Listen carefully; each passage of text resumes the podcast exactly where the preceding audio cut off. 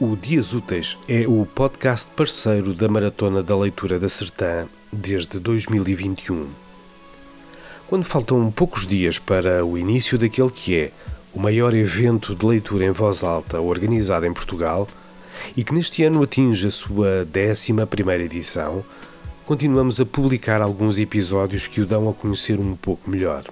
Entre 6 e 8 de julho, a Sertã recebe um vasto conjunto de atividades com o foco principal na leitura em voz alta. Escritores, contadores de histórias, artistas de diversas áreas partilham a sua paixão pela leitura. Encerramos hoje os episódios especiais com uma conversa com o presidente da Câmara da Sertã.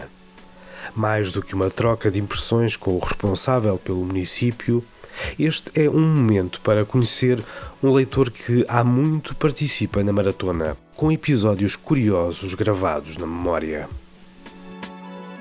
Então estamos aqui com o Sr. Presidente da Câmara Municipal da Sertã uh, para uh, falarmos um bocadinho um, acerca da, da maratona, se calhar um dos maiores eventos, ou dos eventos com mais programa aqui no, no Conselho. E o que é que podemos esperar para esta maratona de 2023? Bem, para esta maratona hum, esperamos aquilo que nós temos tido uh, ao longo dos últimos anos, ou seja, dentro da linha do que nós temos tido ao longo dos últimos anos, uh, um grande evento de três dias com dezenas de atividades, com dezenas de convidados e um, que traz grandes figuras da, literatura à, à Sertã. Eu posso referir a título de exemplo Miyakoto ou Gonçalo M. Tavares, que são, uh, digamos que, duas, uh, dois potenciais candidatos a, a, Nobel da literatura e entre muitas outras figuras, porque eu penso que serão à volta de 70 a 80 convidados. Portanto, é um grande programa, um programa muito cheio e, sobretudo, um programa que tem uma particularidade muito importante: é que é um programa que não fica confinado à sede do Conselho e, e à biblioteca ou aos salões, digamos assim. É um programa que se estende por todo o território. Uh, desde a sede do Conselho, obviamente, até às aldeias mais remotas do território, que todos, todas, uh, ou uma grande quantidade dessas aldeias, vai participar, vai ter atividades da Maratona de Leitura. Portanto, é, é eu diria que eh, nós temos outros territórios, peço desculpa, nós temos outras, outros eventos literários pelo país. Eh, em termos de programa, eu acho que este não fica atrás dos outros grandes eventos literários do país, mas este tem uma particularidade muito grande, que é precisamente essa relação muito profunda com o território. de facto, nós vamos às aldeias, nós vamos à beira das ribeiras, nós vamos às pontes, nós vamos às montanhas, nós vamos, estamos um pouco por todo lado. E essa uh, ligação íntima com o território é, de facto, a grande marca da, da Maratona de Leitura. Uh, portanto, podemos quase dizer que, que, uh, que é um, um evento que, que, tenta chegar efetivamente a toda a população, incluindo aquela que não está à espera de, de, ser tocada por um evento como este. Essa é, essa é uma experiência que tem sido feita, tem havido sempre as festas na, na aldeia, por exemplo, que promovem muito esse, esse contacto mas uh, o que é que poderia uh, existir mais? Ou o que é que, eventualmente, numa futura possível uh, nova vida da, da maratona, como é que ela poderia chegar ainda a mais pessoas? Bem, eu acho que a maratona tem chegado cada vez a mais pessoas e nós tivemos essa, essa noção no ano passado. Este ano, eh, como estávamos ainda agora há pouco a conversar, começa a haver já até falta de disponibilidade de unidades hoteleiras para alojar as pessoas que nos procuram por causa da maratona de leitura e eu acho que a maratona tem chegado cada vez a mais pessoas. Uh, e vai continuar a chegar certamente cada vez mais pessoas. Atenção que uh, quando nós levamos a maratona de leitura um, a sítios distantes da sede do Conselho, a aldeias, a, a, a, zonas de floresta, a ribeiras, etc., nós não estamos apenas a pensar nas, na, na, nas pessoas que vivem nessas aldeias e, e, obviamente, estamos a pensar nelas e é muito importante que elas tenham acesso à maratona de leitura e tenham acesso à leitura, à cultura, que, que as que a maratona dinamize também essas aldeias, mas nós estamos a pensar no próprio território como um todo. Ou seja, nós queremos associar o nosso território, que tem eh, essa componente natural, eh, que é muito importante, património natural, que é muito importante, queremos associar a cultura à, à, natureza. E isto é uma marca muito importante para o nosso território e digamos que também faz parte do, do, nosso projeto enquanto Câmara Municipal a valorização do território através da cultura. Isso é feito não só através da maratona de leitura, mas é feito, por exemplo, através da nossa participação em projetos que tendem a valorizar o território, por exemplo, através da, da inclusão de obras de arte contemporânea no meio de, de, de, zonas com, com, com grande, diremos, com grande interesse, com grande interesse natural.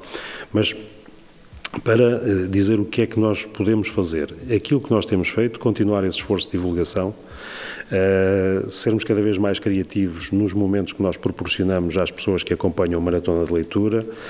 Uh, há aqui uma coisa que para mim é muito importante e que uh, nós temos tentado fazer, pelo menos nestes dois últimos anos, chegar às entidades oficiais com a maratona de leitura, porque ao fim deste tempo todo eu descobri que a maratona de leitura era desconhecida de, das nossas entidades oficiais e, portanto, isto é, é, é, algo injustificável, dada a dimensão e, sobretudo, também o facto de se desenvolver neste território em concreto, que é um território de baixa densidade, fora dos grandes centros urbanos, etc., um, e chegar também à comunicação uh, social nacional.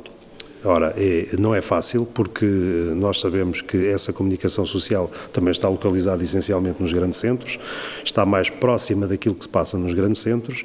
Para chegar aí é preciso um investimento muito grande e, naturalmente, a, a Sertã não tem os meios financeiros disponíveis que tem uma Câmara Municipal de um grande centro urbano e que tenha uma população muito maior. Mas nós estamos a fazer esse esforço de chegar quer às entidades eh, que de alguma forma também nos podem depois ajudar a, consolidar e a fazer crescer esta maratona de leitura, quer a chegar à comunicação social eh, nacional. E depois é a criatividade, é tudo aquilo que, que tem sido feito ao longo do tempo. Digamos que a maratona segue uma linha de continuidade, mas e já a, a, própria renovação da, da, maratona faz parte dessa continuidade, porque todos os anos existem propostas diferentes e, de facto, a organização da maratona, uma das coisas que tem é, é de facto, uma criatividade enorme. Uh, e, e, enfim, é assim que nós vamos, que, que nós temos que continuar uh, insistindo e valorizando cada vez mais. E eu acho que os resultados também estão à vista. A maratona de leitura é já hoje uma grande marca uh, da Sertã, quero também dizer que a maratona não é um evento isolado na Sertã, faz parte de uma estratégia uh, para nós conseguirmos posicionar a Sertã num determinado mercado, entre aspas, para atrairmos pessoas talentosas, pessoas criativas, que são essas pessoas que nós precisamos na Sertã.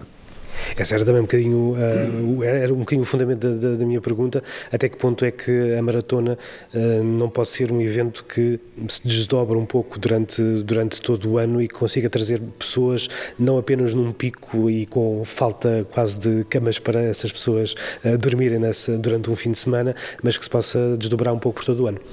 Sim, é uma possibilidade também, embora eu considere que tenha que haver um, um tal momento alto, um tal pico, mas nós já, já abordamos essa possibilidade em reuniões de trabalho e, e de facto um, vamos ter que vamos ter que analisar e, e, e, se calhar vamos ter que trabalhar também mais em articulação com alguns parceiros que podem ser muito importantes, como as escolas, em que já existe alguma articulação, mas do meu ponto de vista ainda não está completamente concretizada e, e evidentemente nós podemos distribuir mais no tempo uh, alguns eventos da Maratona de Leitura de forma a que, ele, a que ela seja transversal uh, durante todo o ano. Enfim, hum, é um processo que está em análise e está em construção. Hum, estamos também a tentar encontrar outros meios de financiamento, nomeadamente através de candidaturas a fundos comunitários e a programas comunitários. Uh, também, também estamos a trabalhar nisso, uh, no sentido de, de, de, fazer crescer e de tornar cada vez mais significativa esta experiência para, para o Conselho. Eh, o Presidente da Câmara tem uma função institucional eh, em todo este processo e durante os dias da maratona também, mas o Carlos Leitor, eh, como é que ele olha para a maratona? É, sempre olhei um, com, de uma forma apaixonada e, e, e, sempre fui um apoiante incondicional. Uh, mesmo antes de ser Presidente da Câmara,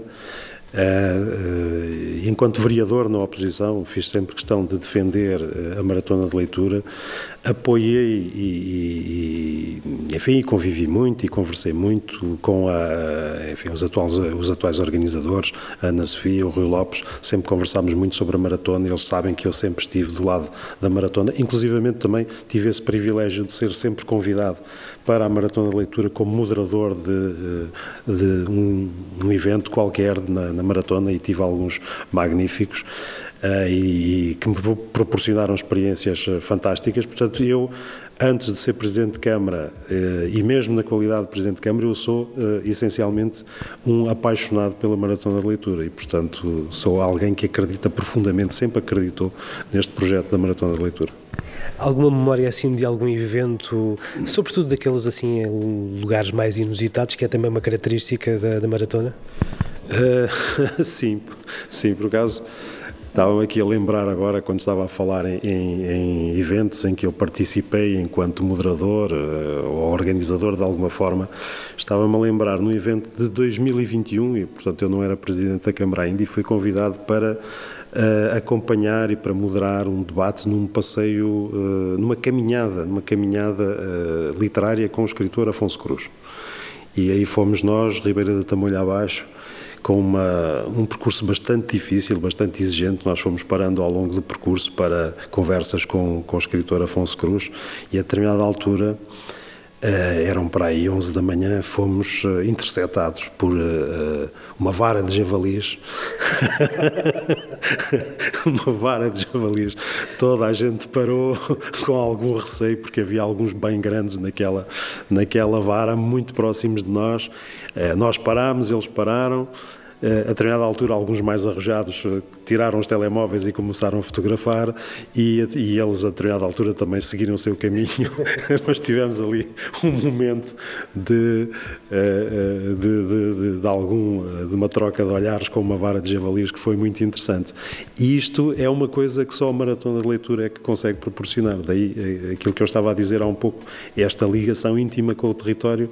É, eu, eu não conheço outro, outro festival literário possa proporcionar às pessoas que acompanham um escritor uma experiência deste tipo. Eu acho que isto é muito significativo e tenho a certeza para além da dureza da caminhada, que eu sei que, que, foi bastante, que foi bastante dura, eu tenho a certeza de que as pessoas vão sempre registrar este momento que viveram com o escritor. E o próprio Afonso Cruz certamente há de, há de recordar-se isto. Mas isto são experiências únicas só possíveis na maratona de leitura.